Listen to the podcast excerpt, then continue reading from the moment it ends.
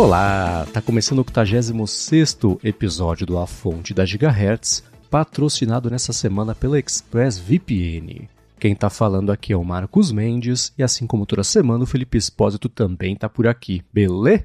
Tudo certo, Marcos. E aí, como é que vai? Tudo bom. Você navegou muito pelo Apple Maps lá por dentro do estádio do Super Bowl nesse fim de semana, não?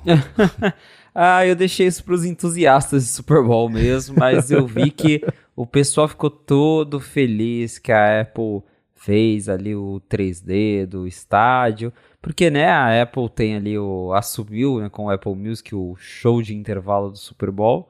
E eles aproveitaram esse 3D já para colocar uma propaganda do Apple Music ali dentro, né? Quando você uhum. abre o estágio 3D, dá para ver ali a, o logo do Apple Maps dentro.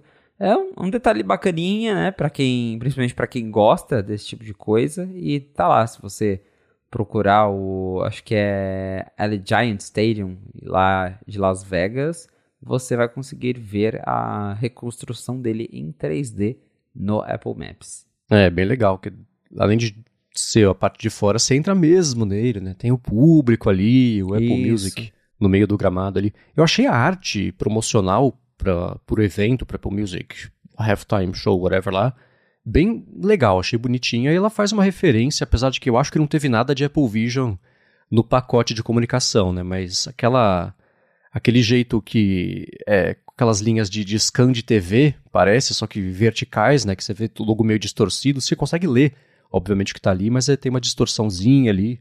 Eu achei bem, bem bonitinha, bem agradável essa arte aí.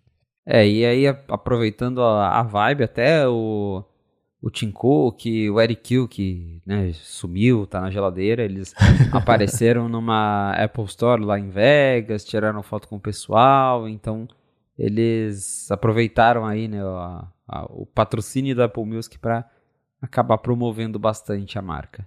Bem legal, boa. Eu achava também que ia ter algum comercial do Apple Vision Pro de, de intervalo ali, pelo histórico, né? Que o comercial clássico lá do primeiro Mac foi justamente no Super Bowl. E a Apple fez o comercial desse Vision Pro novo na mesma vibe lá do comercial do primeiro iPhone. Que esse do Vision Pro achei momento. Mas o do primeiro iPhone bacana, né? Clássico também, mas acho que também não teve, né? pelo que eu vi, não teve nada não. Eu também achei que teria alguma coisa, até porque a Apple costumava colocar propagandas nesses eventos grandes.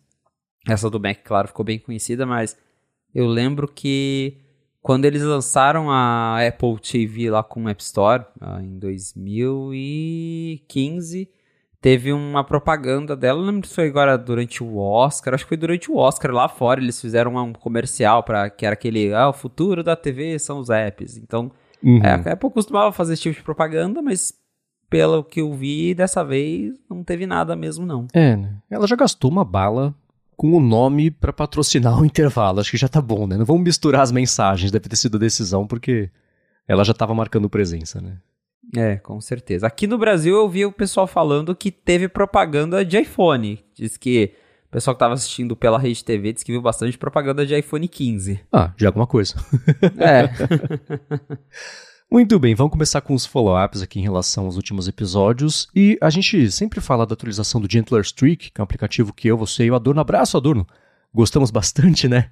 Para fazer o acompanhamento aqui de exercícios. E pintou um update que eles lançaram meio quietinho semana passada, aí no fim de semana é, até mandaram e-mail pra gente, né, pra falar de uma outra coisa, de, de coisas assim, ícones novos, né, tem um que parece até do, dos iOS antigos, Sim. com aquele efeito glossyzinho, e um laranja que parece laranja semic, e não RGB, não, laranja mais... Mas não é exatamente apagado, não é exatamente desaturado, mas é o estilão que a gente estava acostumado lá no iOS mais velho, né? Acho que esse, inclusive, é daquele Basic Apple Guy que faz conceitos super legais de coisas da Apple. E uma coisa que eles vão dar mais atenção agora é para detalhar aquele. O, quando você faz exercício demais, que ele fala, pô, segura a onda, você está se esforçando além do que precisa, né? Então acho que agora eles vão. Acho não, eles vão passar a dar mais informações do que você pode fazer agora com isso, né? Com esse dado de que está se esforçando. E eu achei interessante isso aí, porque para quem faz mais treino é uma coisa meio frequente, né? Ele fala, pô, calma. ah, sim, eu sempre vejo meu Gentler passando ali do ponto. E até agora também ele, acho que terão mais níveis de passar do ponto, né? Não, não vai ser uhum. só uma coisa lá que ele, ele pede para você parar, mas agora terão níveis mais extremos, menos extremos, então é realmente essa parte ficará mais detalhada. Os novos ícones são bem legais também. E eles reconstruíram o aplicativo de Apple Watch, segundo os desenvolvedores do Gentler. O aplicativo de Apple Watch agora está mais confiável e gasta menos bateria por conta das mudanças que eles fizeram aí nos códigos do aplicativo de Apple Watch. E essa atualização já está disponível, ela foi lançada. O lançamento oficial está marcado para hoje, né? já está disponível na App Store. Então, para quem tem o Gentler, vai lá, baixa. Para quem não tem, Dá para testar o Gentler Streak de graça, ele tem uns recursos pagos, mas você consegue experimentar o aplicativo sem pagar e eles estão com uma promoção na assinatura deles até o dia 14. Para quem ainda não conhece o app, é bem legal, vale a pena dar uma olhada. Boa, link na descrição. E agora a gente estava falando sobre jogos na nuvem nos últimos episódios, e o Ricardo Lange falou que tem 44 anos, é gamer ocasional e majoritariamente de PC. Ele diz o seguinte: como tenho um Mac, eu sempre tive um PC mediano para jogar meus, entre aspas, ele falando, hein, joguinhos. Porém, de um ano para cá, ele falou que não tem usado porque usa o GeForce Now, que atende a 95% aí dos jogos que ele joga. A conexão tem que ser fibra para melhorar a experiência e o servidor fica na Argentina, mas mesmo assim ele consegue jogar qualquer jogo com uma ótima competitividade. Ele falou que tem app para Mac, o que ele imagina que otimiza a entrega do streaming e diferente do Xbox, nunca tem filas, lá. Mas você precisa ter o jogo na sua biblioteca, seja no Steam, seja no Xbox, Epic, Blizzard, etc, para aí sim conseguir jogar. É interessante. Eu nunca testei o GeForce Now, o único que eu testei foi o do Xbox mesmo, porque eu assino o Game Pass por causa, porque eu tenho o Xbox.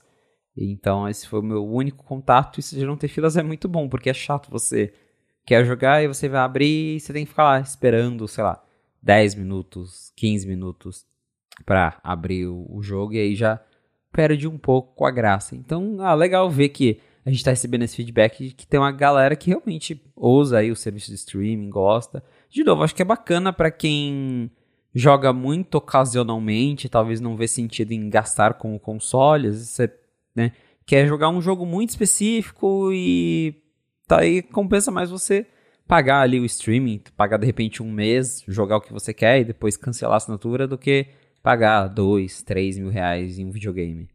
Uhum. É, uma coisa muito louca sobre Nvidia, que é, é o, o GeForce é da, o GeForce Now é da Nvidia, né?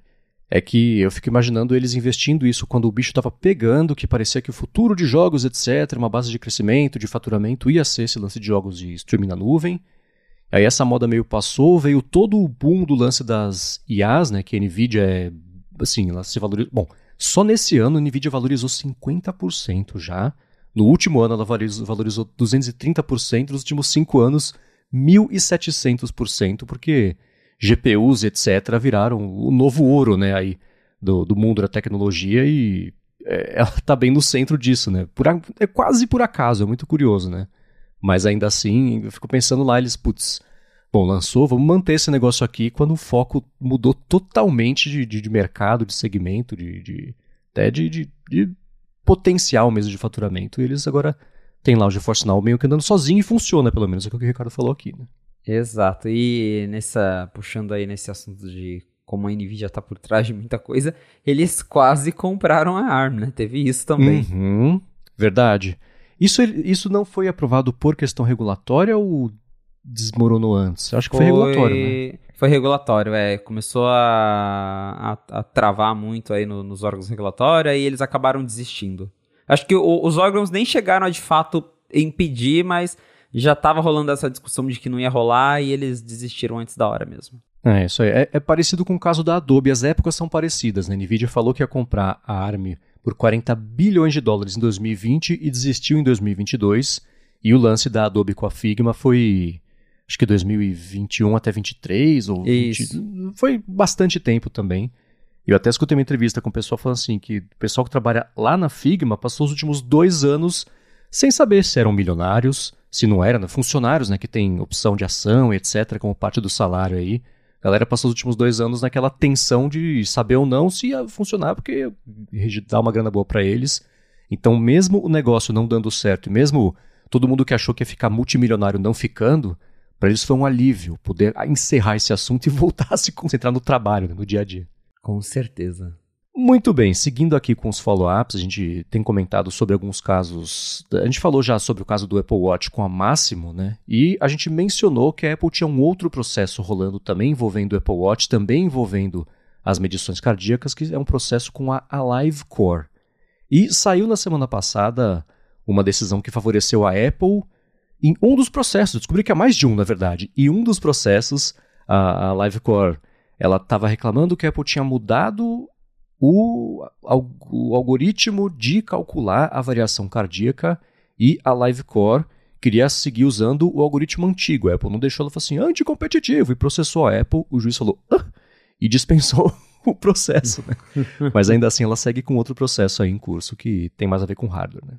Exato, é, tem esse processo dos algoritmos e tem um processo que daí é de fato contra, alegando que a Apple está usando as patentes de eletrocardiograma da LiveCore, que aí é mais ou menos parecido com o processo da Máximo, com o, o oxímetro do Apple Watch. E nesse específico, a Apple conseguiu aí, né, ganhou, porque estava sendo uma sucessão de derrotas no... Inclusive, no ano passado, a, a ITC, que é o órgão regulador lá dos Estados Unidos, também determinou que a Apple estava sim infringindo patentes da LiveCore, mas ao contrário do que aconteceu no caso da Máximo, isso ainda não levou é, ao banimento do Apple Watch ou alguma outra sanção mais grave, como rolou aí por conta do oxímetro, mas a Apple tá né, envolvida aí nessas duas disputas com tem a LiveCore, tem a Máximo, então a situação para a Apple né, tá bem complicada com todo mundo caindo em cima, todo mundo tentando aí ganhar alguma coisa em cima disso. É aquela coisa de, de patente que a gente sabe como é que funciona. E, de novo, essa briga aí com certeza vai, vai longe, porque ainda tem esse outro processo da LiveCore que a ITC já falou que está infringindo, mas até agora não teve nenhum outro resultado. Eu não lembro agora se a Apple. Provavelmente a Apple ainda está recorrendo, então vai mais tempo aí.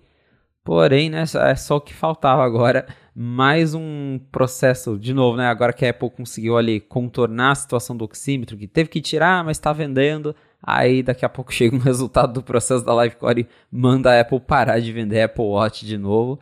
Tá complicado pro Tim Cook. É, pois é, mas pelo menos desse, dessa vez eles conseguiram essa vitória e, bom, surpresa de ninguém que ela está sendo processada, né? Isso é uma coisa meio comum. Uma coisa que eu vi tanto a Máximo reclamar quanto também a Livecore reclamar. E é claro que esse tipo de reunião geralmente é bem cheia de acordos de você não divulgar o que aconteceu etc. Mas tanto a Máximo quanto a Livecore falam assim: a Apple se reuniu com a gente, conversou sobre fazer algum tipo de licenciamento, de tecnologia, etc. Foram embora, lançaram a deles, usando em parte a nossa, não pediram permissão e a gente está se sentindo roubado. Se a situação. Tudo bem que todo mundo é herói da própria história, né? Mas se a situação for exatamente essa, aí não, né? Aí é feio e aí cabem todos esses processos de saber decidir se eles têm é, motivo ou não.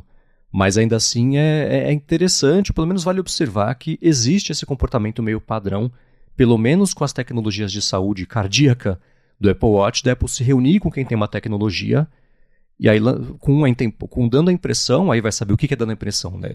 A Apple quer reunir com a gente. Opa, vamos comprar a gente, aí vira um. É, é essa vira narrativa, né? Quando a Apple nunca disse isso, é uma hipótese. A outra é a Apple sinalizar a mesma intenção de fazer licenciamento, de compra de patente, etc. Conversar uma, duas vezes, nunca mais ligar e lançar dela própria sem pedir autorização. Aí. Aí é feio, né? É, exatamente. E o caso é bem igual das duas, porque, como você bem notando, esses dois casos, as duas alegam que a Apple foi lá, conversou, a gente não sabe exatamente o que, mas conversou para tentar achar um acordo, para tentar entender ali, e por fim lançou deles. No caso da Máxima, não lembro agora se aconteceu com a Livecore, mas no caso da Máxima eles até contrataram, né, os engenheiros. Teve o cara lá, o brasileiro, que ficou uns meses na Apple, depois saiu. Então isso acaba pegando um pouco para Apple, né? Porque eles vão lá, conversam, aprendem sobre, chamam os engenheiros para trabalhar na Apple e aí por fim lança a tecnologia deles sem fazer parceria, sem licenciamento, sem qualquer tipo de coisa.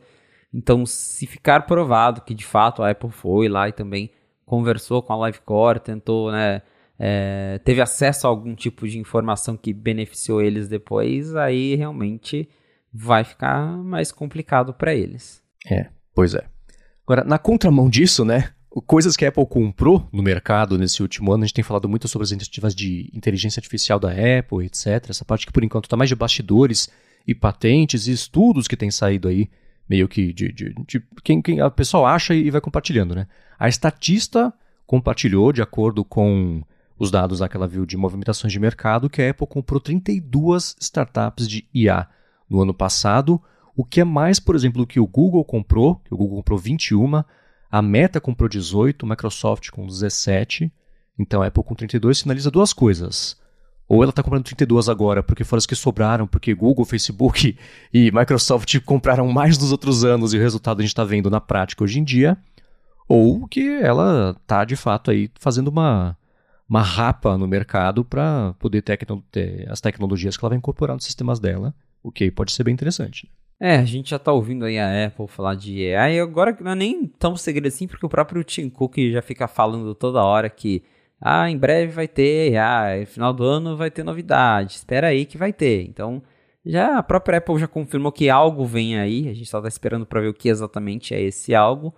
Então, não chega a ser uma surpresa ver que a Apple está comprando aí, adquirindo várias startups de AI. A Apple normalmente ela já adquire várias startups, né? é né? uma coisa comum, tanto que é, toda vez eles até mandam aquela declaração padrão para a imprensa que a Apple adquire empresas de tempos em tempos e não vamos comentar. Então, a, a, Apple comprando empresas é normal. Às vezes é para pegar os engenheiros, às vezes é para pegar patentes, às vezes é para pegar os dois.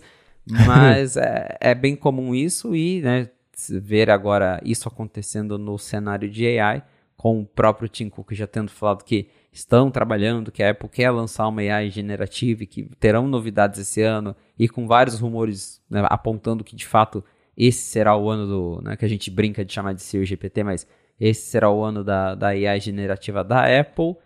É, é, não acho que é natural esse caminho deles de estarem adquirindo essas startups e procurando talentos, porque se eu não me engano até teve uma reportagem esses tempos que falava que tinha um monte de vaga relacionadas a AI abertas lá no, no site da Apple, então só reforça que é algo que eles estão trabalhando ativamente.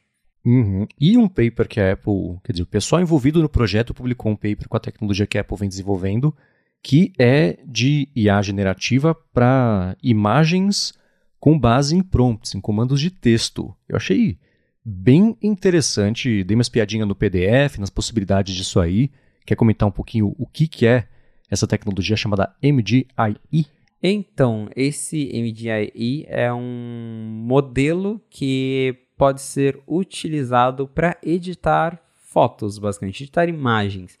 E a Apple já faz um tempo que ela vem lançando algumas coisas de código aberto relacionadas à inteligência artificial, aprendizado de máquina, que é como se fosse um, um projeto paralelo da Apple, né? Algo que ela está fazendo, que o pessoal está brincando, mas que talvez né, ainda não está num nível de. É, é, um recurso do sistema. Então eles lançam lá para os desenvolvedores ajudarem a contribuírem com código, a mexerem, a descobrirem. Que a gente imagina que eventualmente isso será implementado ali em algum aplicativo da própria Apple. E este especificamente, esse MDIE, ele deixa você usar a linguagem natural para você fazer modificações numa imagem. Até o Ben Lovejoy lá do 95Mac testou esse modelo. Ele colocou um exemplo na matéria que ele pegou uma foto que ele tirou e aí ele deu o comando: "Ah, quero que o céu fique mais azulado", que a foto estava com aquele céu bem laranja assim. E o resultado foi uma foto com o céu mais azulado e é bem legal que ele mostrou ali que ele não só mudou o céu, mas como ele tirou uma foto da janela do apartamento dele, o modelo ele mudou a cor dos reflexos também ali no, no, no, no enquadramento da janela, então dá para ver que, né, apesar de ser um negócio bem, é, é um beta praticamente, né, que é um projeto super paralelo, tá, teve um resultado bem legal. E, né, fica a expectativa de que talvez isso faça parte das coisas de AI generativa que a Apple vai implementar no iOS. Quem sabe lá no, no Fotos do iOS 18 vai ter lá para você digitar um comando de como que você quer que fique a foto e aí ele faz todas as edições para você sem de fato você ter que ficar lá mudando botão por botão. Isso eu acharia bem interessante de ver no sistema. Uhum. tem, é, o approach disso é parecido com o do Photoshop, com a IA generativa deles, que é o Generative Fill, que você tem um campo, lá você seleciona um pedaço, sei lá, uma foto de alguém na rua. Você seleciona a região da cabeça e fala assim, coloca um chapéu aqui. Aí o Photoshop cria, aplica um chapéu, fica super bom, fica dentro do, do, do, do esquema de cores da foto, ele já aplica todos os filtros que precisa para ficar uma coisa integrada mesmo. E além disso, ele dá duas outras opções também para você selecionar em um menu. Você pode ir refinando isso. É super legal, é super útil e, e bem feito mesmo, né? E é aquela coisa de você colocar na mão das pessoas que talvez não tenham as ferramentas e a habilidade para chegar nesse mesmo resultado de um jeito muito mais rápido. Então, mais gente consegue fazer isso. Acho super legal. Nesse, eu vou deixar o link do PDF aqui. O nome dessa tecnologia é essa, né? MGIE, porque é Multimodal Guided Image Editing. Então, edição de imagem guiada multimodal. Multimodal porque é isso, você usa texto e a IA é generativa de imagem. Então tem, por exemplo, a foto de uma pizza o contexto assim, pode, por favor, faz essa pizza aqui ficar mais saudável.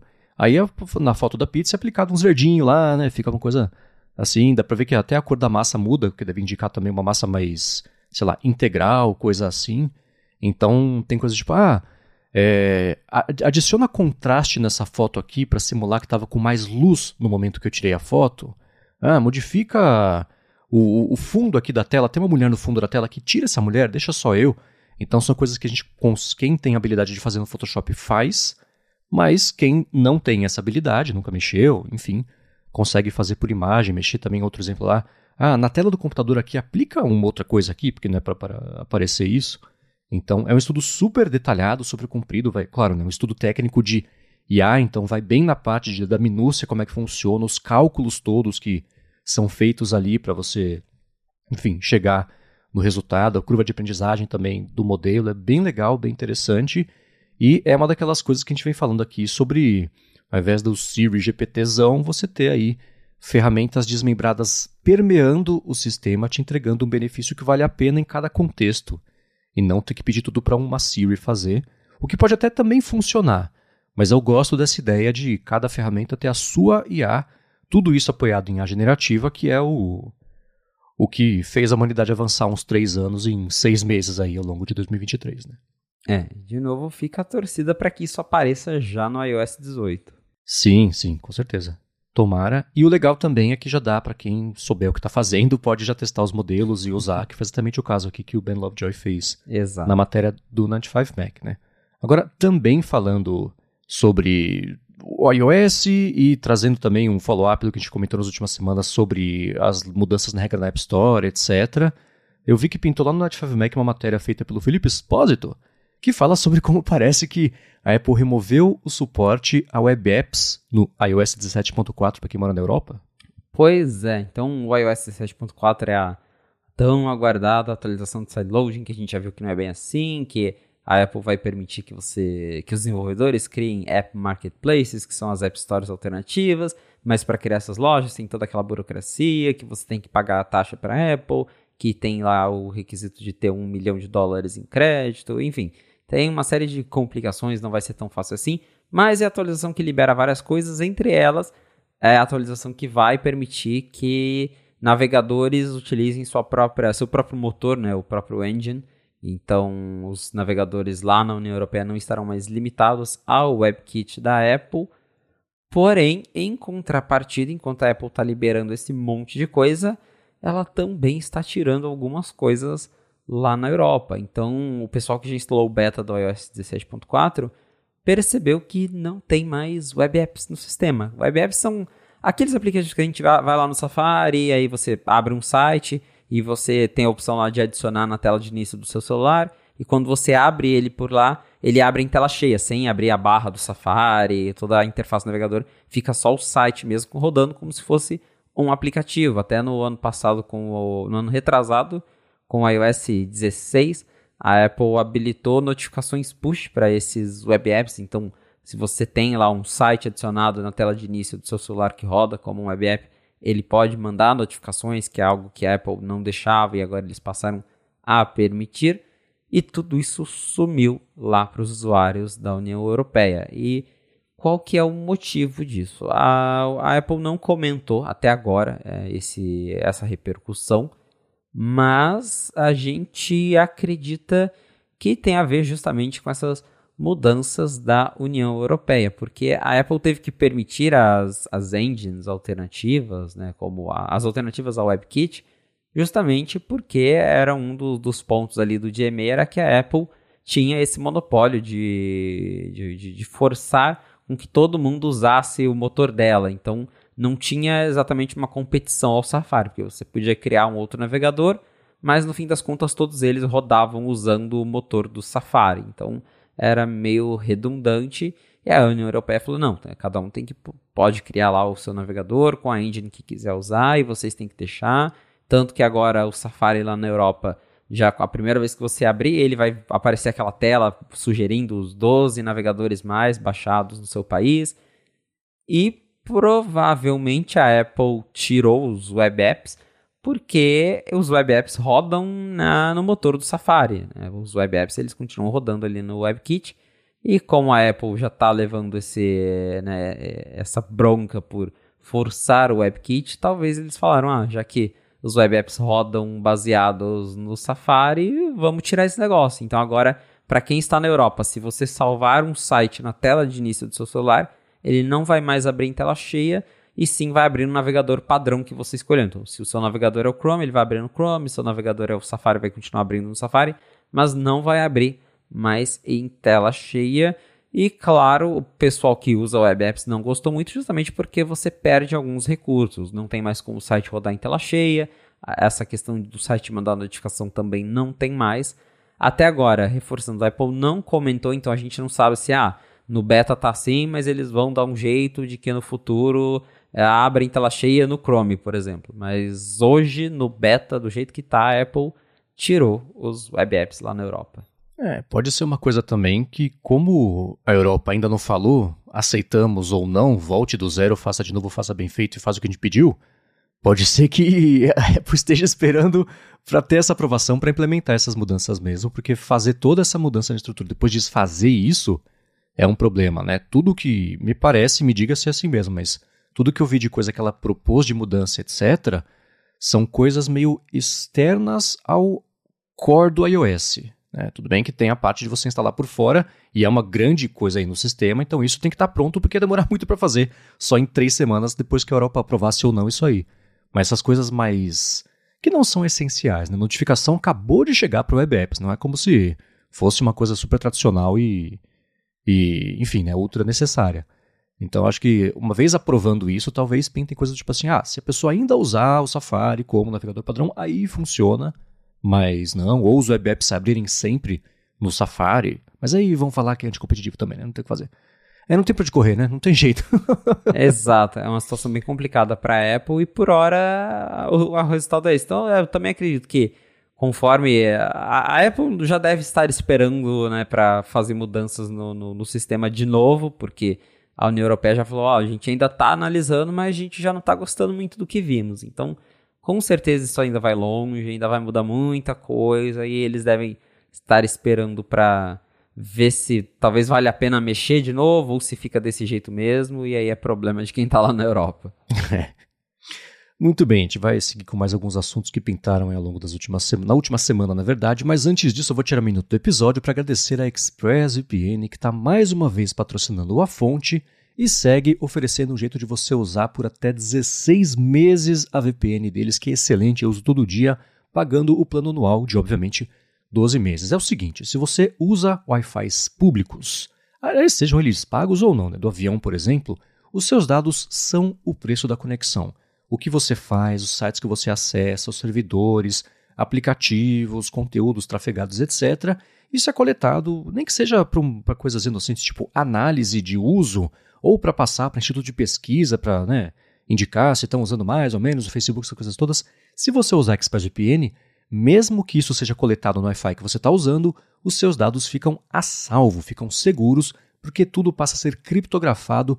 Nem quem oferece a conexão e nem a ExpressVPN sabem o que você está fazendo com os seus dados, o que, claro, é excelente para a privacidade. Já um outro benefício gigantesco, que é o que eu uso todo dia, além da segurança, é o fato de que você pode se conectar aos tipo 100 países que eles oferecem de servidores, acessa um, aplicativo, um serviço de streaming e você passa a ver o, o catálogo desse país que é diferente aqui do Brasil e o contrário também. Tá viajando, quer ver uma coisa que só tem no Brasil, acessa a ExpressVPN, liga, roteia a conexão pelo Brasil e pronto, o conteúdo é destravado e você pode fazer isso no seu iPhone, no iPad, no Mac, na Apple TV agora, que é a forma como eu estou usando e é super fácil de usar. Tem um botãozinho que você liga e desliga direto no console da Apple TV. Não tem nem que entrar no aplicativo. É ótimo. Você faz o seguinte: vai em expressvpn.com barra a fonte. Barra a fonte. Por meio desse link, você vai ter primeiro um mês de graça para experimentar ExpressVPN e ver como é fácil instalar, como você não vai perder velocidade de conexão, que eles investem muito em velocidade e estabilidade. E aí, depois desse um mês de graça, se você assinar o plano anual, você ganha três meses a mais ao final desse ano. Então são 16 meses aí no total por 12 acessando expressvpn.com barra a fonte. Muito obrigado, ExpressVPN, pelo patrocínio de mais esse episódio aqui do podcast e pelo apoio a toda a Gigahertz. Valeu, ExpressVPN! Muito bem, vamos lá. Pintou uma notícia que eu achei curiosa essa semana, que um ex-engenheiro da Apple, ele foi condenado à prisão por ter roubado, de acordo com o tribunal, eles concluíram que ele roubou segredos aí do Project Titan, que é aquele projeto automotivo da Apple que está há 10 anos patinando sem sair muito do lugar. E é por isso que eu achei engraçado, né? Tipo o cara ser preso por ter roubado o projeto do, sei lá, do Air Power, né? Uma coisa tão. Tudo bem que é mais dinheiro envolvido, né? Mas é um projeto que nunca deu em nada, pode ser cancelado. O cara foi preso por um projeto que talvez nunca veja nem a luz do dia. Exatamente. E aí, é primeiro que assim, confirma que o projeto existe, né? Porque. É. se, se a Apple fez questão de denunciar ele por roubar coisas do projeto e o cara agora foi preso, ok, o projeto Titan existe, não é só uma lorota lá da Bloomberg. Bom Mas, ponto. Mas é, tem, é bem curioso que essa história, se não me engano, foi lá em 2018 que ele foi estava sendo investigado por conta de roubar uh, informações confidenciais do, do, do, projeto do carro da Apple, que até hoje ninguém sabe o que exatamente vai ser esse carro. E agora ele foi condenado, né, preso, vai ter que pagar, acho que uma quantia bem alta aí para para Apple por conta do, de, de, todos os dados aí que ele que ele roubou deste projeto lá em 2018. Mas é engraçado justamente por isso, né? Porque ele pegou ali as coisas do projeto que a, a gente acompanhando aqui de fora tá vendo que o negócio já mudou de rumo 500 vezes, toda hora muda, entra gente, sai gente e corre o risco de ser cancelado. Então, me pergunto o que, que ele fez com isso e se valeu mesmo a pena ou não. Pois é, né? E esse não é aquele caso super louco que ele foi preso, tipo, embarcando pra China ou da China, é, uma coisa assim? É, foi alguma coisa assim. Unidos, né? Sim. Tipo, no portão de embarque, assim, pegaram o cara. foi, algo, foi algo nesse nível mesmo, negócio bem... Da... A Apple tem umas histórias que né, parecem novelescas, né? Desde o iPhone no bar até isso é. aí é, é uma história mais louca. Essa semana também teve uma outra reportagem de um, um pesquisador de segurança que... Não, não lembro se ele chegou a ser preso ou se ele está sendo acusado porque ele reportava sempre as falhas lá para a Apple, era até acreditado lá na página de segurança, só que aí ele descobriu uma falha, acho que no sistema interno da Apple Store, e aí ele estava comprando coisas e mudando o preço das coisas para zero, e aí ele não pagava, um negócio maluco assim. Então tem, tem umas histórias doidas envolvendo a hum. Apple. E o que é louco desse caso também que apareceu é o seguinte, né? O cara roubou, sei lá, 2 milhões e meio de dólares, uma coisa assim. Eu falo, é, é a ganância que faz o pessoal ir em cana, né? Tá errado, roubar um dólar tá errado nessa situação, tá? Mas ainda assim, não estava satisfeito com meio milhão, com 800 mil, precisa até 2 milhões e meio pro cara ser preso. Comprasse só o Vision Pro dele quietinho. Exato. Né? pois é. Enfim, né? vai ter link para esses dois casos aqui na descrição para quem quiser saber mais. E agora vou trazer aqui alguns assuntos sobre o Vision Pro, né, que dominaram bastante a última semana e vai seguir sendo assim, é claro, né, nas próximas semanas.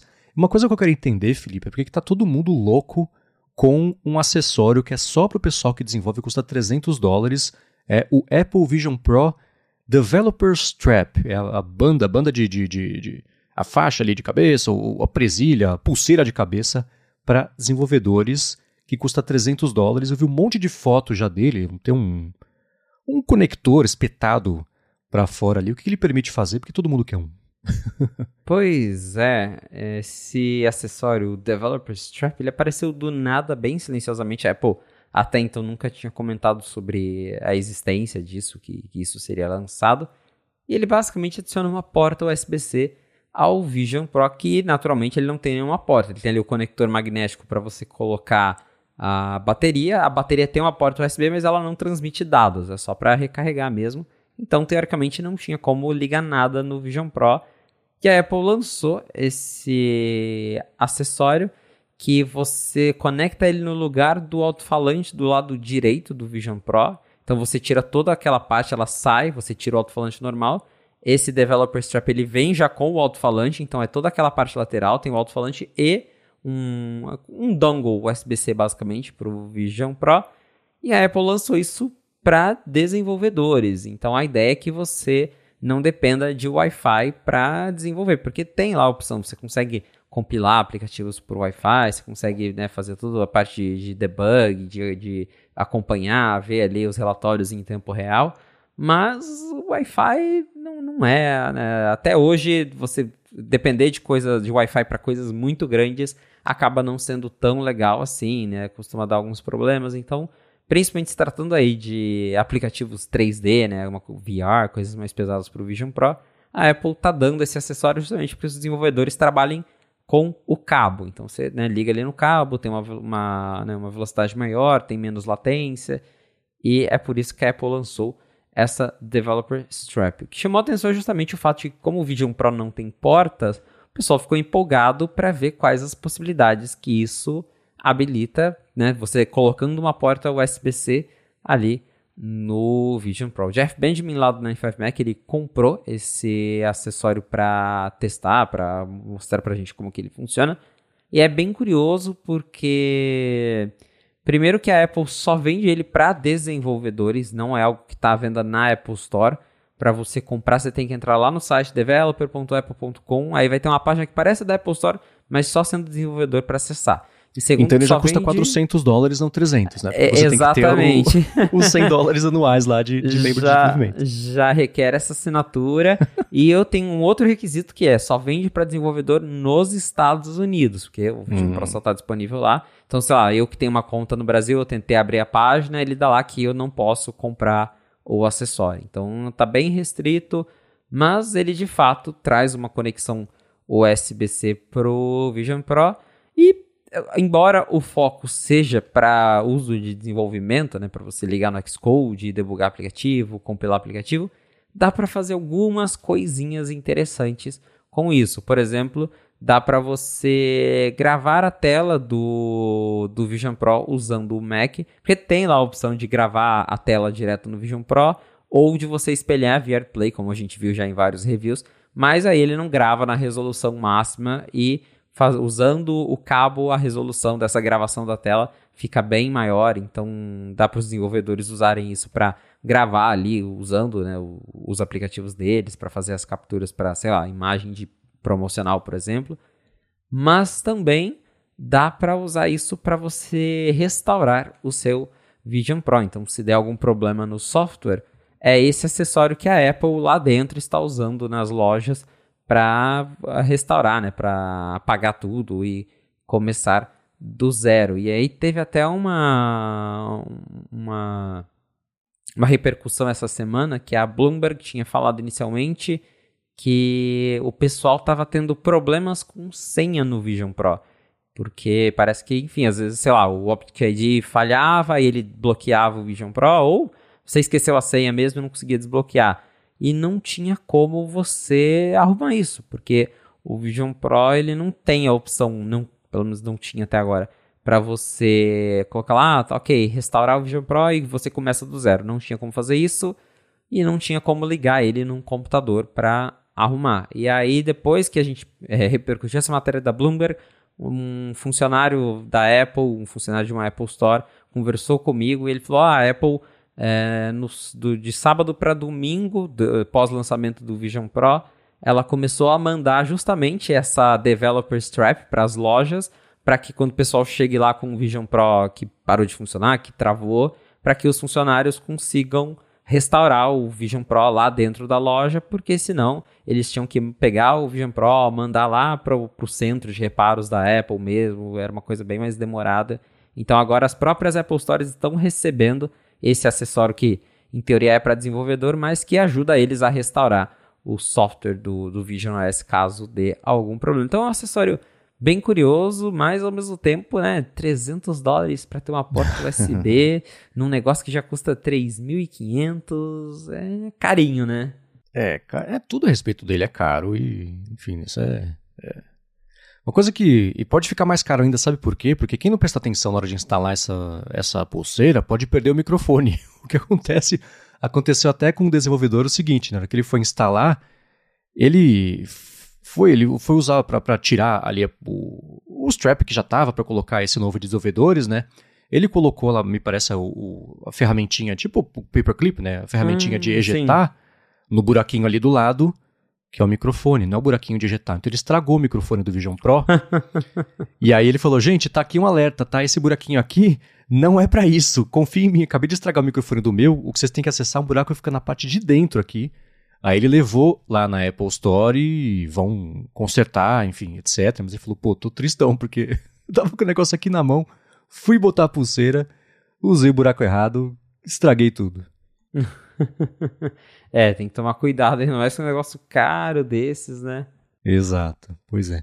Agora, uma outra coisa que pintou, você falou sobre o negócio da senha, etc. Tô começando a pintar, já pintou no beta, né, do Vision OS 1.1, algumas melhorias e uma delas, o que eu achei bem bacana, foi a melhoria da persona, que é aquele avatar 3D que parece o GTA 2, sei lá, né, na primeira versão, que a Apple deixa, tá em beta, tá escrito grande lá, mas acho que é, é a parte mais decepcionante aí dessa primeira versão, mas já nesse primeiro beta dá para ver uma melhoria boa, tanto nos detalhes da fisionomia do rosto que foi escaneado, quanto também mesmo coisa de cabelo, etc, tá menos eu brinquei, parece o Etchewomo, aquela aquele quadro que a senhorinha foi restaurar de Jesus, que virou uma coisa bizarra, assim.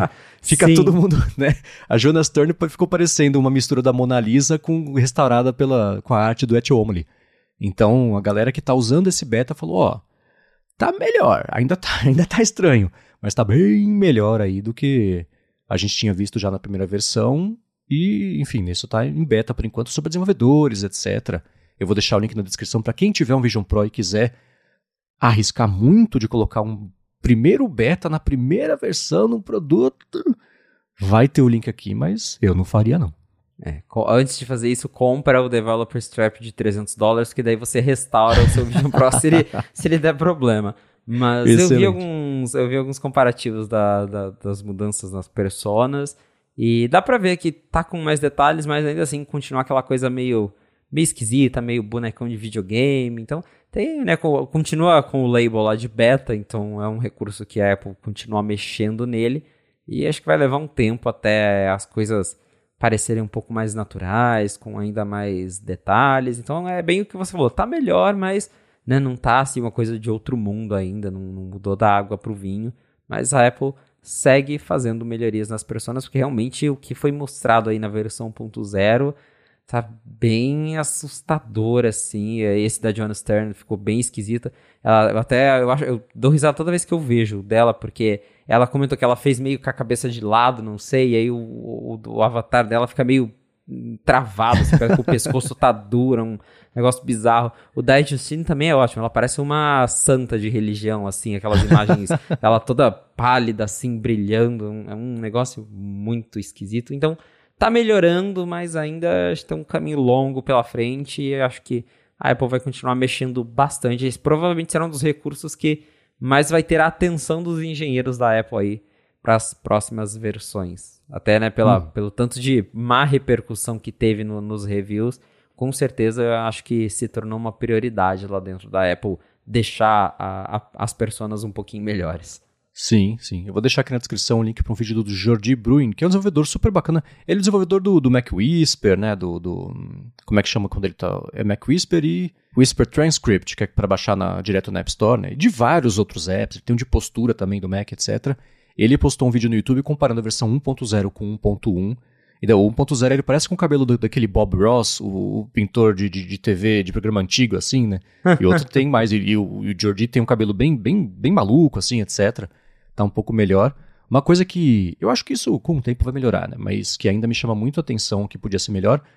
Quer dizer, disse eu que não fiz nada para contribuir para o desenvolvimento disso, né? É, a, o recorte, de, da, tanto o recorte mesmo ali da, da, da pessoa, então você pega a lateral do rosto, o pescoço, o ombro. É que nem quando você vai no Photoshop e você faz um recorte, fica mais ou menos, você dá um blurzinho bem de leve ali, para ficar mais sutil Sim. a transição. É tudo muito borrado, e o pedaço do rosto é borrado, o queixo, o cabelo, e só os olhos são 100% em foco. Você pega o nariz, tá um pouco borradinho, a boca tá um pouco borrada também, então esse... Talvez por isso o do I Justin tenha ficado parecendo santo religioso, né? Aquela coisa meio etérea, assim, uhum. que é um pouco estranha. Isso eu espero que melhore, porque só, só, entre aspas, isso já vai dar um aspecto muito melhor de bom acabamento do que tudo com esse borrado para, enfim, que é o que dá para fazer agora com essa tecnologia que eles têm, né? É, exato. Nesse vídeo aí do George Bruni dá pra ver bem a mudança no cabelo, principalmente, que é o que o pessoal mais falou, foi do cabelo, que uh, antes ele, o recorte era horrível e agora ele tenta adicionar um pouco mais de volume, tá uma coisa um pouquinho mais natural, mas é, ainda tem bastante coisa para melhorar. E outra novidade desse tem duas novidades desse Vision S 1.1 que agora ele suporta MDM, que é aquela configuração empresarial basicamente. Então a Apple né, tá já visando esse mercado que na versão 1.0 não tem, mas com 1.1 vai dar para fazer essa configuração de é para você né, colocar ali as restrições que uma empresa geralmente precisa, gerenciar vários. Então, isso está vindo no 1.1 e a opção de você resetar o seu Vision Pro caso esqueça a senha. Então a Apple viu as reclamações, viu que, pelo jeito, acho que o problema foi mais comum do que a gente imagina, de gente chegando na Apple e ah, perdi a senha do meu Vision Pro. E aí no 1.1 já tem lá, se você esquecer a senha, ele te dá uma opção de apagar tudo e começar do zero. Cara, esse lance de senha é assim, todo mundo está sujeito a isso, independente da sua experiência e quem trabalha em Apple Store, principalmente, sabe que vai acontecer. Né? Aconteceu comigo. Eu não sei se contei aqui ou se foi no DT. Que eu liguei o Stolen Device Protection, ah. fui na Apple Store pra, no dia que eu fui trocar o relógio, eu precisava desativar o Find My, né? Uhum. E eu tinha trocado a senha da minha conta da Apple recentemente. Quem disse que eu lembrava a maldita senha? Aí tava o Stolen Device Protection, eu tinha que esperar uma hora pra resetar a senha pra desligar o Find My só pro Putz. cara poder registrar lá e. Enfim, acabou dando certo. Eu lembrei a senha depois, mas é comum. Sim, é, acontece. Enfim, vamos seguir aqui falando é, mais sobre umas coisas do Apple Vision Pro. E você publicou um texto no 95Mac falando sobre como assim o vidro do Apple Vision Pro é resistente, mas risca que é uma beleza, né? Risca que é uma beleza. Isso foi um teste lá do Jerry Rig Everything. Na verdade, desde quando o Vision Pro foi lançado, a gente já viu né, os famosos né, drop tests, pessoal derrubando, jogando As torturas, né? É, para ver o que, que acontece. E nesses testes já deu para ver que ele até que aguenta bem, demora para quebrar. Né? Eu teve um vídeo aí do que eu até citei aqui na matéria que o Apple Track postou que ele joga o Vision Pro no chão assim várias vezes e demorou para o vidro quebrar, mas dá para ver que ele já ia riscando assim, já logo nas primeiras quedas já estava bem riscado. E o Jerry Rig Everything, que é conhecido justamente por torturar os novos eletrônicos, ele foi lá, fez o teste dele com as com as ferramentas lá, aquele teste de dureza dos materiais. E ele viu que o vidro do Vision Pro risca com uma facilidade impressionante. Talvez explique a Apple mandar ele com uma, com uma cobertura, um casezinho para o vidro já na caixa, porque o negócio é super frágil. E o Jerry ele explica que ele, ele tem bastante entendimento dessa parte de material, de, de construção. E o, a, a explicação é o Vision Pro ele usa um vidro laminado, que o vidro laminado ele é basicamente é um vidro que tem uma camada de plástico, normalmente uhum. é no uhum. meio, para que ele fique mais resistente, para que ele não estilhasse quando bate. Então, isso aumenta a resistência. Só que no Vision Pro, por algum motivo, não sei se é porque o vidro é curvo, porque, é, enfim, o modelo é diferente, essa camada de plástico ela está por cima, ela não está no meio do vidro. Então, o que está riscando ali é plástico, e plástico é muito menos resistente que vidro. E enquanto ali na, naquele teste de dureza ali, o, uma tela de celular geralmente ela risca ali no nível 6, 7, o S24 Ultra, no teste dele riscou nível 8, que acho que foi o primeiro celular que passou dessa marca. O Vision Pro risca nos níveis 2 e 3, ou seja, uhum. uma poeira ou uma chave, qualquer coisa assim, uma moeda pode riscar a parte frontal do seu Vision Pro. Então, se você está comprando esse negócio caro, toma muito cuidado com onde você deixa ele, coloca no case, porque risca que é uma beleza. Sim, é, é exatamente esse o lance, né? É, o plástico, pega qualquer produto que vem com plástico por cima, imagina se passar a unha por cima, vai riscar, né? O problema é o seguinte, né? Se você comprou o Vision Pro, tome muito cuidado com a região das, da, da, das câmeras. Exato. Porque se ali riscar, danou-se, né? Porque de resto... E isso dos vidros é assim, quanto mais é, é, resistente a quebrar for o vidro, mais ele vai riscar. Porque ele tem que ser tipo um vidro mais mole, feito justamente para superar esses impactos. Mas ele é um pouco mais mole, né? Se você quiser um vidro que não risca, ele vai quebrar muito mais fácil, porque ele é muito mais duro do que a alternativa. Né? Então são escolhas que, que são feitas aí de engenharia, até que dê para ter o melhor dos dois mundos. Acho que essa é a solução mais perfeita mesmo. Acho que depois de, sei lá, 15 anos todo mundo usando, todo mundo, entre aspas, entenderam, né?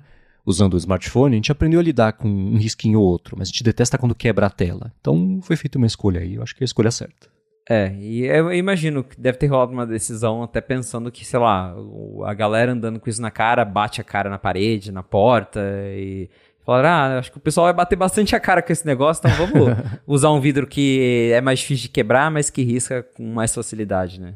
Hum. É, eu lembrei do vídeo que você publicou em alguma matéria mais velha do Night 5 Mac, que era com. que você, você achou o vídeo e publicou na matéria, um compilado de pessoas é isso, né? Dando de cara com o micro-ondas que tá usando o headset na cozinha, caindo, batendo na parede, porque você perde a noção de, de espaço ali depois de uns minutinhos usando. Né? Esquece que tem um mundo aí fora. Né? Exatamente. Muito bem, seguindo aqui com as notícias sobre o Vision Pro, a iFixit tem feito um trabalho bem bacana para detalhar todo o hardware, as tecnologias embutidas no Vision Pro, etc. Fez uma, uma desmontagem que é interessante. Eu recomendo ver no mudo, mas que é interessante.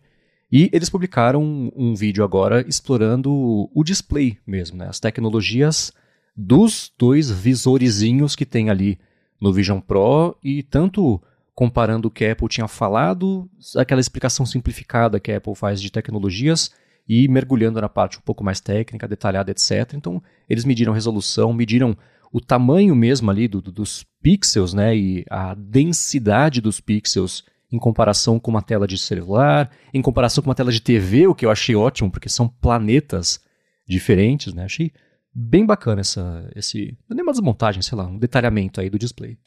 Isso, uma análise mais aprofundada, porque a Apple mesmo ela não dá números, né? Ela falou lá que ah, é como ter uma TV 4K em cada olho, uma coisa assim, mas não tinha resolução específica, agora, graças a iFix, a gente sabe que a resolução da, das, de cada tela aí do, do Vision Pro é 3660 por 3200 pixels. Então, ela não é exatamente 4K, mas é 4K, porque a 4K, né, como a iFix explica, né, 4K por definição é 3840 por 2160 no formato 16 por 9. Então, é um formato né, um pouco diferente, até porque a lente ela é mais quadradinha, mas tá ali, é, é, é, um, é um, algo parecido com o 4K, então de fato o que a Apple diz sobre ter uma tela 4K para cada olho é verídico.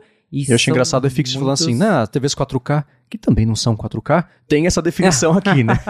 é aproximado. Exatamente, exatamente, é tudo aproximado. E é, o que é mais doido é a densidade de pixels, porque segundo a iFixit, cada você consegue um, com um único pixel, né, comparando os tamanhos, o único pixel de iPhone, você consegue conseguiria encaixar 50 pixels de Vision Pro. Então assim, é uma densidade absurda. Eles estimam que ele tem algo em torno de 3.380 pixels por polegadas. Quando a gente fala de iPhone, de telas de computador no geral e da, da Apple, a gente está falando em torno de 260 pixels por polegada. Então é uma densidade absurda, são muitos pixels e, né, comparando aí até com, com outros headsets do mercado, eles compararam com o, o Quest 3, de fato a tela do Vision Pro tem uma resolução muito, muito, muito mais alta. E assim, eu não testei o Vision Pro, mas eu vi que alguns reviews o pessoal falando, ah, olha, é impressionante, realmente é a melhor tela, mas ainda assim dá para ver que é uma tela. E eu me pergunto, caramba, né? Se duas telas 4K por olho, né? É que o negócio tá grudado na sua cara, né? E ainda assim você consegue ver os pixels, né? Quantos, quantos pixels será que a gente precisa para não conseguir distingui-los em algo na nossa cara, né? E quando será uhum. que a gente vai chegar lá? Mas é impressionante, foi bem legal ver que a, a iFixit trouxe esses números pra gente. É, um, uma comparação que eu achei muito legal é que o tamanho de um pixel do Vision Pro é do tamanho de uma hemácia. Uma célula sanguínea dos glóbulos vermelhos, cada um desses é uma. Isso eu achei, caramba, que loucura. E a comparação, especialmente com um pixel de TV, é engraçado, porque você vê lá os pixels minúsculos ali do Vision Pro e uns blocos gigantescos ali, uns quadradões, você nem acredita que aquilo é um pixel, né? De tão grande que é. é bem bacana, vale ver o link aqui na descrição, eles fazem os questionamentos também. Questionamento não, eles falam sobre como é que isso pode ir aí, apontar para frente, etc. E também sobre como a medida para esse tipo de coisa não é sobre densidade de pixels por, por, por polegada, mas sim por grau do ângulo de divisão. Então, é um jeito novo de medir tudo, né? O que é muito legal para a gente que adora partes mais técnicas aí da tecnologia. Exatamente. Muito bem, agora transicionando de Vision Pro para o resto, mas ainda falando sobre o Vision Pro, pintou um rumor que me parece que a sua impressão foi de que é um rumor que vale pensar duas vezes antes de tomar como verdade, de que o iOS 18 pode ter uma interface meio com base ali no Vision OS, é isso? Exatamente. Veio esse rumor lá do The Verifier que, segundo eles, o iOS 18 terá uma interface baseada no Vision OS, que é essa interface né, com, com mais profundidade, com mais sombras, com vidro, entre aspas, que o Vision Pro ele dá essa ideia de que as janelas são vidros translúcidos que você enxerga através delas, justamente porque no Vision Pro as janelas estão flutuando no universo, né, no seu mundo, então faz sentido que você consiga ver o que está por trás delas. Já no iOS eu não sei se isso faz tanto sentido assim, né? Ter translucidade para ver o quê, né? Ver seu wallpaper? Não, não sei se faz tanto sentido. No iPad, que tem lá o Stage Manager, talvez, mas ainda assim. Porém, né, analisando aqui todo, tudo que vem acontecendo, uma coisa que eu acho mais provável, que talvez pode até ser o, o telefone sem fio que o pessoal lá do The Verifier ouviu de alguém entendeu errado, é que o tvOS me parece o mais provável de ganhar uma interface mais estilo Vision OS do que o iOS. Se a gente pegar o tvOS 17.2, que ele é, trouxeram ali um aplicativo TV com um visual novo, é essencialmente o visual do Apple Vision Pro, que é, ao invés de você ter lá os menus em cima ou embaixo, você tem os menus no lado esquerdo da tela, que ficam só os ícones, e aí quando você passa para o lado ele expande, que é assim que funciona no, no Vision Pro. Os aplicativos de Vision Pro ficam com as bolinhas ali no canto, aí quando você olha para eles, o menu expande para o lado, tem isso já no tvOS 17.2, então eu acho que talvez a Apple vai trazer esse estilo de apps do Vision OS para todos os outros apps da Apple TV em algum momento. Agora, no iOS, eu não sei se. Claro, pode ter uma inspiração ou outra, talvez a Apple coloque um pouquinho mais de sombra, mas né, um, todo um, um, redesign do sistema baseado no Vision OS, aí eu já acho um pouco mais é, difícil de acontecer. É, eu entendo, e é, a, a, parte óbvia disso é assim, né? O design do Apple Watch ajudou um pouquinho a informar a evolução do design do iOS, aí informou do iPad, que ajudou a informar do iOS, que informou do Mac, que informou do iPad. Isso tudo vai evoluindo junto, né? Conceitualmente, né, pensando 100% ali, por que, que o negócio no Vision OS tem que ser translúcido e não precisa ser assim no Mac? É, é por isso, né? Uma coisa, ela tá ela, mimetizando ali você estar no mundo real e, e até da parte de conforto sensorial, você ter uma coisa mais translúcida bem na frente do seu olho ali, é menos claustrofóbico do que se fosse uma janela totalmente chapada, né? uma janela ali é, 100% opaca. Pensando assim no macOS hoje em dia, já tem um pouquinho dessas coisas de translucidez, então se você abre. Eu, eu acho que isso vem ativo, você pode desativar para o padrão, acho que é assim. Mas se você abre o Finder, por exemplo, a coluna da esquerda e se você mexer lá em cima do seu wallpaper, você vai ver que tem ali já uma translucidezinha bem sutil que está lá. Se isso fosse aplicado para o sistema inteiro, ia ser bonito. Tem que ver se tem motivo para isso estar lá, além de ser só bonitez pela bonitez, é uma coisa que nem sempre ali é a melhor decisão, né? Mas eu entendo que mexer, pensar no que significa você ter uma interface, etc., no Vision Pro, é claro que isso vai informar todos os outros sistemas Vê no, no tvOS mesmo, né? Vê como nessa última versão os alertas, está tudo mais parecido com o iPad, né? Os, os, modais, os boxes ali, parte de botão mesmo, essa interação já está mais. A, a, central de controle em cima agora, que está um pouco maior, com os botões. Uma coisa vai informando a outra. Né? Eu vou gostar de ver essas, esses detalhes de visual do Vision Pro em mais sistemas, se isso acontecer. Imagino que no iPad faça mais sentido, especialmente se tiver mais um suporte mais amplo a janelas, coisas assim. No, no, iOS, eu não sei, vai ser bonito se tiver, mas por ser novo, né? Tem isso também, né? O fator novidade que não estamos acostumados, etc. Mas só mimetizar ali o que significa você ter um, um aplicativo aberto em tela cheia no iPhone, translúcido para você conseguir ver as cores do seu wallpaper, não, não, não sei se faz sentido, não. Pode ser é, bonito, é, mas só. É, exato. E na Apple TV acho que até faz um pouco mais sentido, justamente porque tem, sei lá, você abre os menus da Apple TV, geralmente eles estão por cima de algo que você está assistindo, algo que está se uhum. mexendo. Então, né, acho que até acaba funcionando bem, ao contrário do iOS, que de novo só tem um wallpaper estático ali, não tem nada se mexendo. Então, não, não teria tanta, tanto, tanto sentido assim eh, nessa mudança. E outra coisa que eu destaquei na matéria é que a Apple, ela costuma, apesar de que né, o iOS, o WatchOS iPadOS, tudo compartilha uma, certos elementos visuais que são iguais entre eles, mas ao mesmo tempo eles têm uma linguagem distinta, né? E uhum. é, eu lembro quando saiu o Apple Watch, todo mundo falava, nossa, agora o iPhone vai ganhar ícones redondos, e né, até hoje não tem ícones redondos. O macOS Big Sur, que trouxe esses ícones mais 3D, com sombras, e o pessoal falava, ah, o próximo iOS vai ter os ícones Big Sur. não, não, até hoje não teve. Então tem coisas que a Apple iguala e tem coisas que a Apple fala, não, isso aqui é característica do macOS e só. Então, não necessariamente o que tem no, no Vision Pro, no Vision OS, a gente vai ver no, no iOS, mas uma inspiração ou outra deve rolar, sim. Sim. E eu acho a iconografia do macOS hoje em dia lindíssima em comparação com o iOS. Os volumes, sombras, sim. deixam muito mais bonito e mais. Eu adoraria é gosto, esses né? ícones no iPhone, é. Pois é. Enfim, agora seguindo aqui específico sobre iPhone, falando sobre futuro, pintaram aí os primeiros, acho que talvez, vazamentos desse ano sobre a parte mais técnica do aspecto do hardware mesmo da próxima geração de iPhones, os iPhones 16. E uma delas traz uma, um pouco mais de peso para um rumor sobre as câmeras, aí, o realinhamento das câmeras para a versão 16 normal, né, do iPhone. Isso. Porque hoje as câmeras do. Se a gente pegar os modelos não Pro, ela tá na, na diagonal, que é desde o iPhone 13, que é assim, que antes era na vertical, aí no 13 eles alinharam na diagonal e ficou assim no 14, no 15 e agora no 16 a gente deve ter uma mudança, porque vazaram aí alguns esquemas já do, do iPhone 16, no modelo não Pro, e nesses esquemas pelo menos a câmera está alinhada na vertical, uma embaixo da outra, e isso já é um rumor que é um tanto antigo. No ano passado já tinha, antes mesmo, do iPhone 15 ser anunciado, já tinha uma, um rumor que eu mesmo escrevi lá para o 95 Mac, falando que as câmeras do iPhone 16 seriam alinhadas na vertical. Na época a gente até não viu muito sentido nisso, falou, nossa, a Apple vai né, mexer de novo nisso para quê?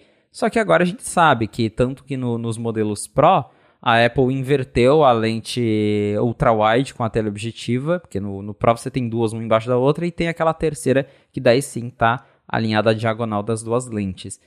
E a Apple fez isso porque quando você segura o celular na horizontal, a câmera wide e ultra wide elas ficam alinhadas para fazer o vídeo 3D, que é o vídeo espacial lá que você pode assistir no Vision Pro. Então o iPhone 15 Pro é o primeiro iPhone a gravar vídeos em 3D.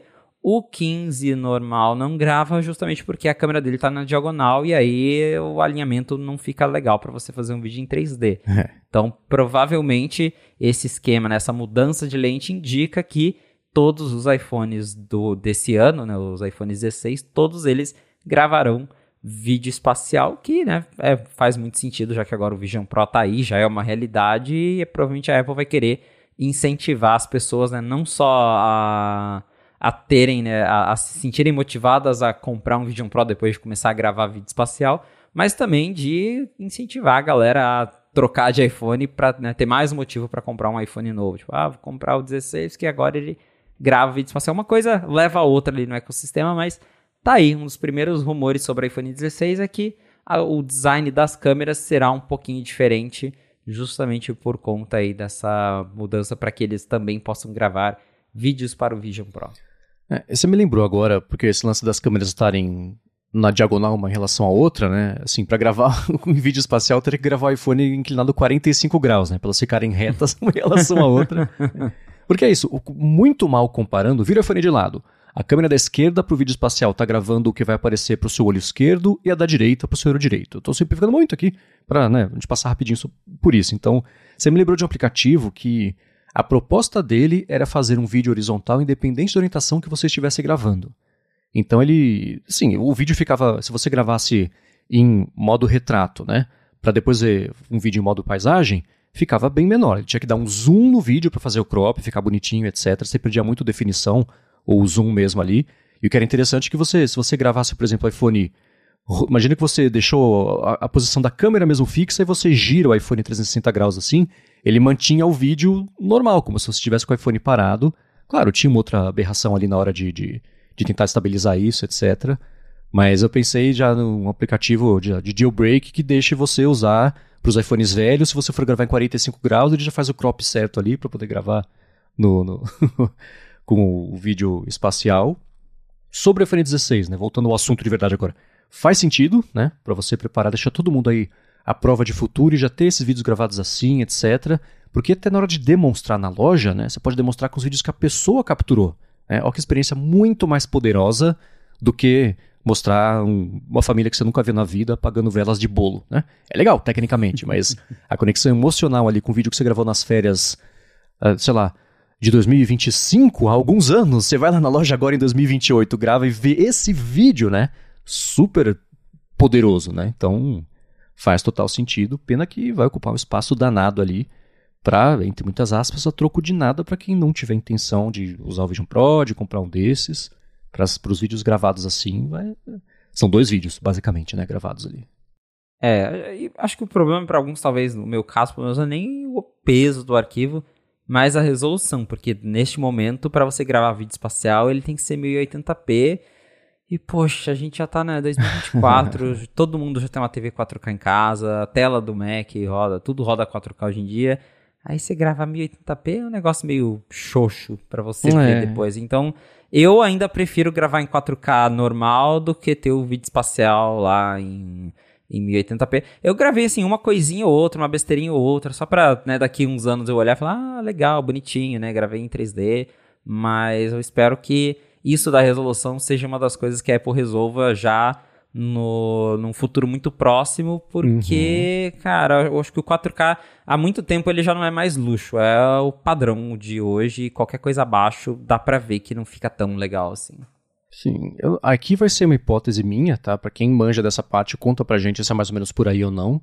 Você fazer a gravação simultânea em 4K, com duas lentes, etc., registrar isso tudo, deve exigir um processamento meio intenso, né? Então, você arriscar de gravar dois vídeos 4K meio, meio travados os dois, putz, terrível, né? Aí você piorou uma experiência que você criou uma expectativa. Então, eu concordo com você. Esse é um problema que 100% o tempo vai resolver a tempo de muita gente ter comprado o headset imersivo para poder assistir esses vídeos em 4K. Mas nesse momento eu concordo que.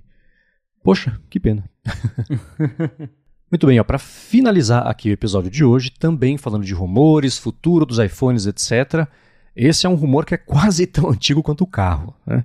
mas pintou mais uma vez. Agora foi o The Information que não costuma errar, né?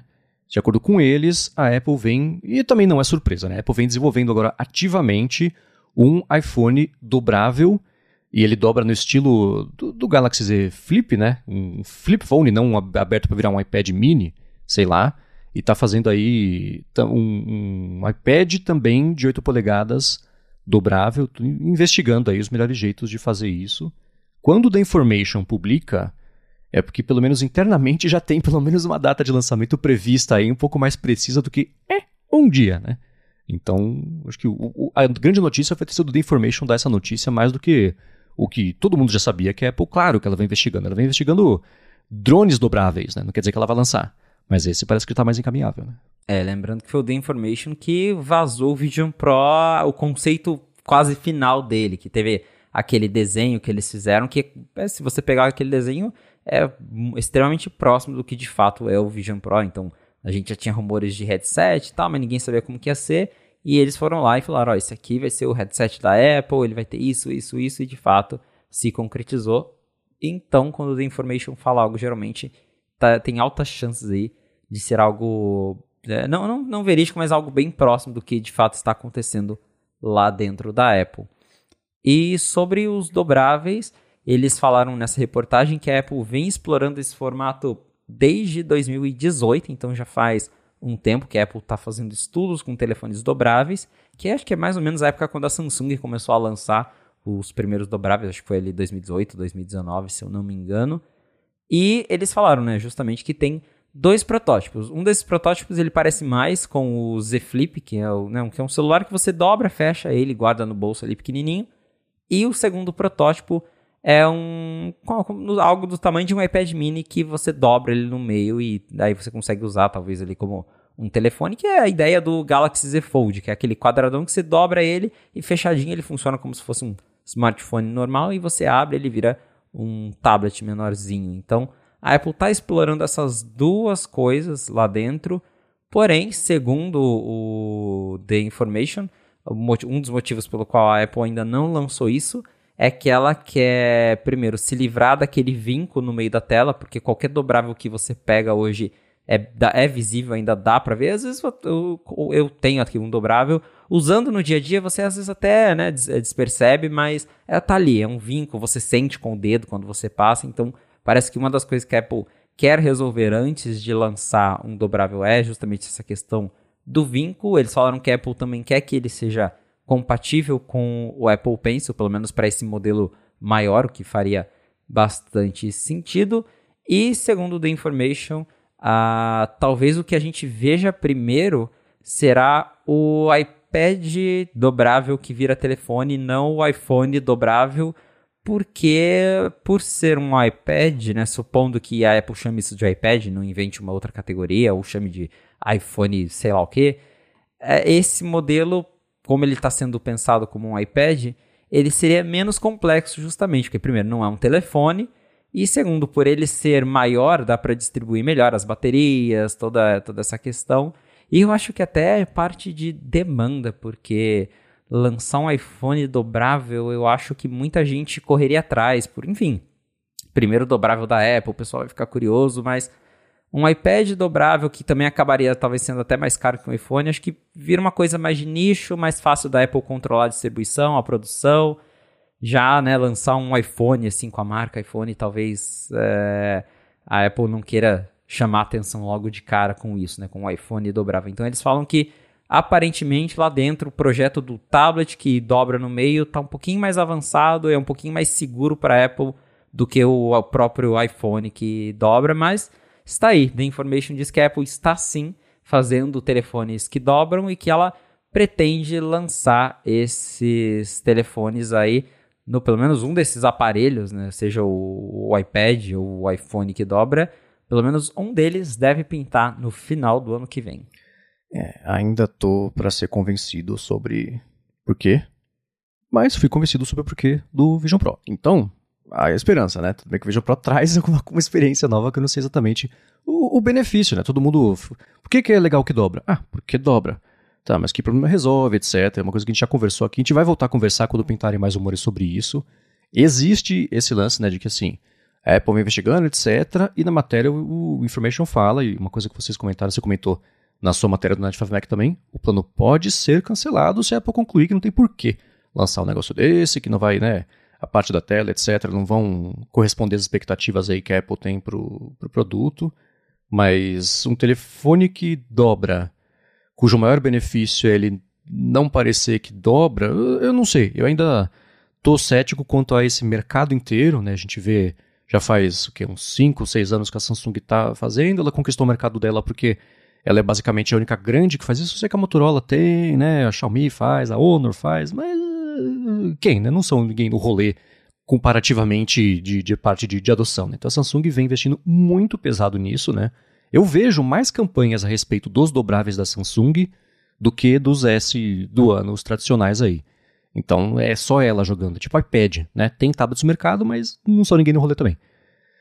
Mas não sei, eu olho e falo, putz, Uh, pra quê? Vamos, assim, quero, quero que dê certo pra, pra ver o que, que isso vira no futuro, né? E não só o iPhone, mas os dobráveis todos, porque hoje em dia é isso, esse lance do vinco, assim como até hoje eu não acostumei com o Note, eu acho uma coisa horrorosa, o vinco também eu acho meio imperdoável, né? A Larissa tem uma amiga que tem, é a única pessoa que eu conheço que tem, de, que não é ligada em tecnologia, que tem um dos dobráveis da Samsung, e, putz, parece que folha de papel dobrada no meio, assim, né? Ela tem faz tempo, etc. Mas sei lá, o benefício, o que, que melhora na sua experiência, a não ser para quem usa na bolsa, você usa ele fechado e ocupa menos espaço, né? Ele ocupa mais espaço do enfim. É, não exato. é, a minha, eu testei já os dois, né? O Flip e o Fold. O Flip é, é exatamente isso. Eu achei ele legalzinho, mas é isso, dobrar por dobrar. Não, é, né, ok, tem alguma já guardar na bolsa, bacana, mas não, não, não muda tanta coisa assim no, na prática. Agora, o Fold eu já gostei mais, porque realmente é a ideia de você ter um tablet que é mais fácil de levar por aí. Então, é, ele é mais ou menos do tamanho de um iPad mini.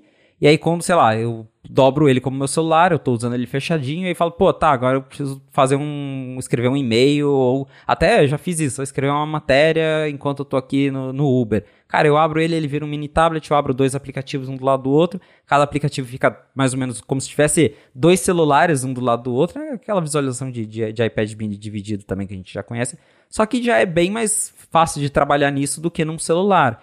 E, eu, e um iPad mini eu não consigo enfiar no meu bolso, né? Agora um negócio desse dobrado no meio, até que dá para enfiar ali no bolso e você leva por aí. Então, no, o, o, projeto de tablet que você dobra no meio me parece bem mais interessante, que eu, eu, consigo ver mais utilidade do que um celular que dobra e fica menorzinho porque sim. Então, eu fico ansioso para ver eventualmente a existência disso.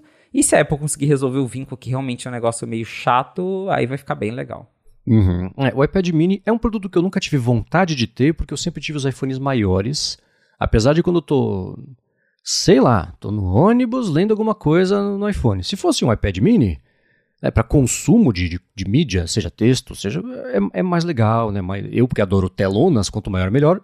Beleza, né? Então, se fosse um iPad mini que dobrado virasse um iPhone sem que ficasse duas vezes mais grosso, né? Sem todos os problemas que isso traz, né? E ele aberto com a tela inteira, sem o vinco, sem. Ó, tipo, sabe aquelas ruas que tem aquela lombada para dentro? É tipo isso essa tela, assim, né? Não, não dá. Uhum.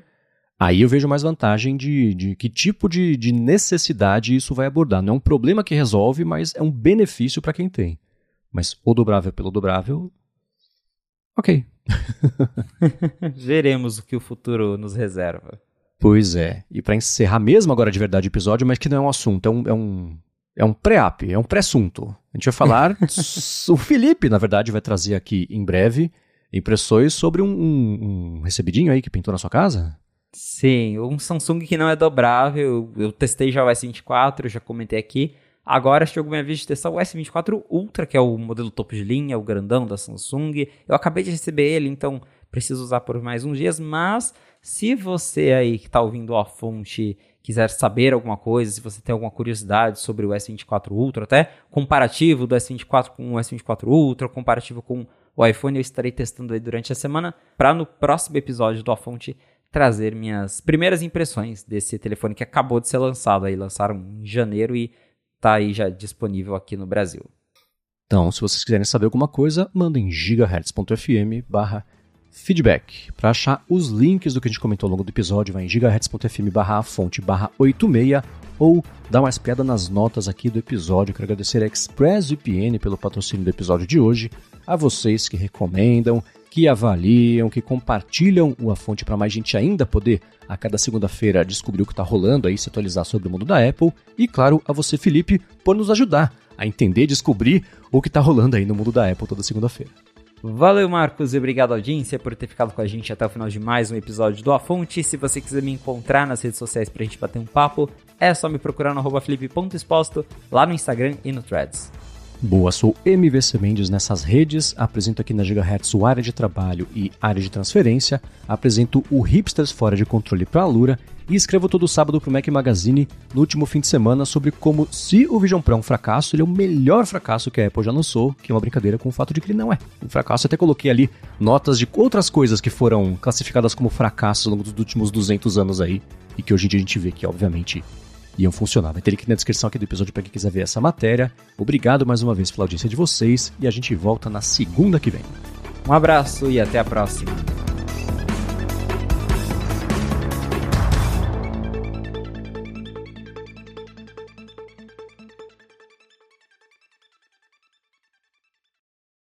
Olá, tá começando o 80. Epa, peraí que eu não pus pra gravar o nosso backup aqui. Opa. Agora foi. Vamos lá. Olá.